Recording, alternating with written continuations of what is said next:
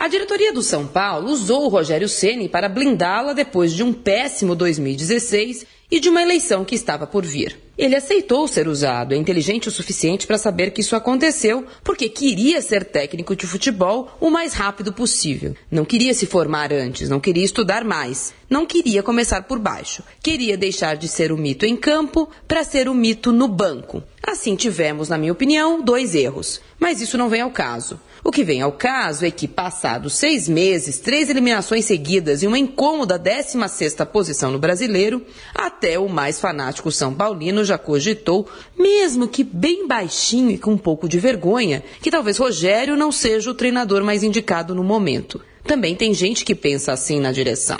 O problema é que não tem nenhum engravatado que tenha coragem de demiti-lo.